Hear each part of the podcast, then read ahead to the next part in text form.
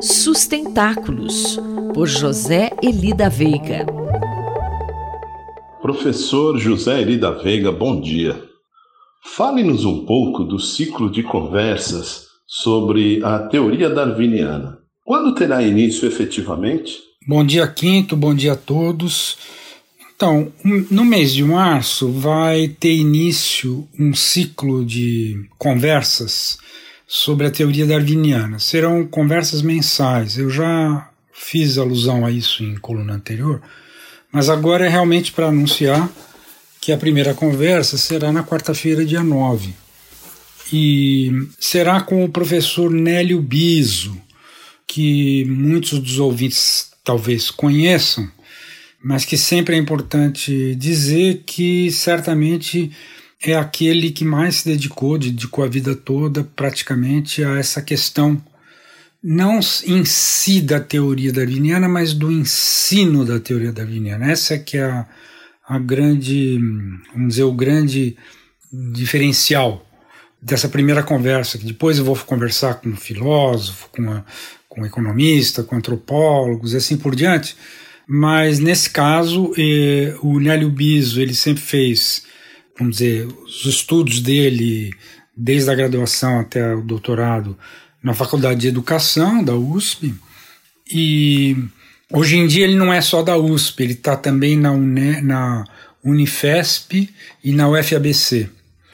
Mas, enfim, ele, desde do, de, da juventude, escreveu naquela cole, famosa coleção que todo mundo provavelmente ficou sabendo, ou pelo menos lembra, que é aquela coleção da, da Brasiliense que, como é, que chama Primeiros Passos, né?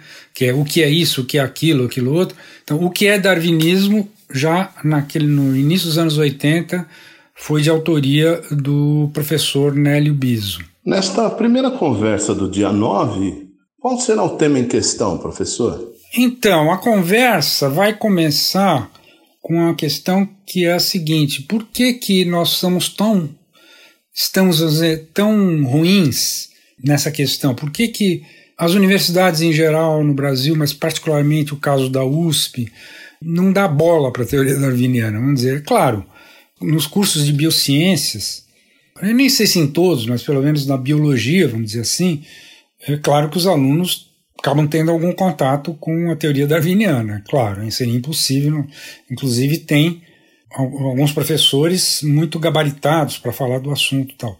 Só que duas coisas. Primeiro, o viés é altamente genético. E justamente quem puder, quem tiver interesse em acompanhar as conversas, e desde essa primeira agora com Nélio Biso, é que a teoria darwiniana vai muito além de ser uma questão genética. E o que eu vou justamente tentar explorar é o seguinte: do, de todos os convidados para essas conversas, por enquanto nenhum é biólogo. E, e praticamente o programa já está até meados do, do, segundo semestre.